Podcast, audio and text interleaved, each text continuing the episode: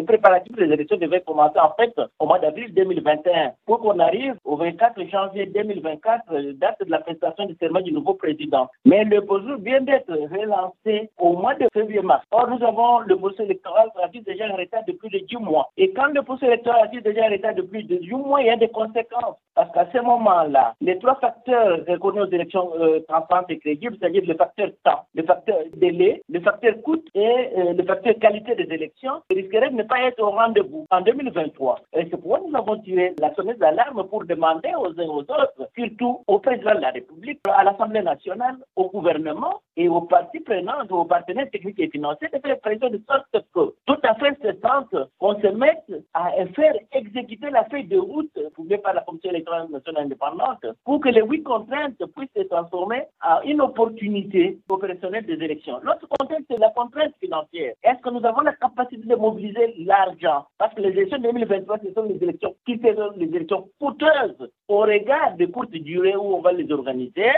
Récemment, le ministre des Finances a déclaré avoir donné à la CENI plus de 20 millions de dollars déjà. Cela ne constitue pas pour vous des signes d'avancée? Non, une signe d'avancée. Le fait qu'on devait remettre, le ministre des Finances, une enveloppe de plus de 100 millions de dollars. Mais cet argent est en train d'être remis au niveau de la dotation de la CENI à compte-goutte. Et dernièrement, il y a eu polémique entre le, ministre des Finances et le président de la CENI en ce qui concerne le, le, de financement. Et nous avons tiré la sonnette d'alarme pour dire que le ministre des Finances doit manifester sa bonne volonté politique décaisser rapidement cet argent parce que la CENI était soumise à une obligation de retrait par jour de 10 000 dollars. Or, la CENI voulait avoir plus de 3 ou 4 5 millions de dollars pour organiser les élections de gouverneurs et vice-gouverneurs. Les élections de gouverneurs et vice-gouverneurs, la CENI vient de reporter. C'était restauré pour le mois d'avril, mai. Et c'est pour dire parce que la CENI n'avait pas l'argent en main. Donc il y a un problème, manque de volonté politique qui fait partie de contraintes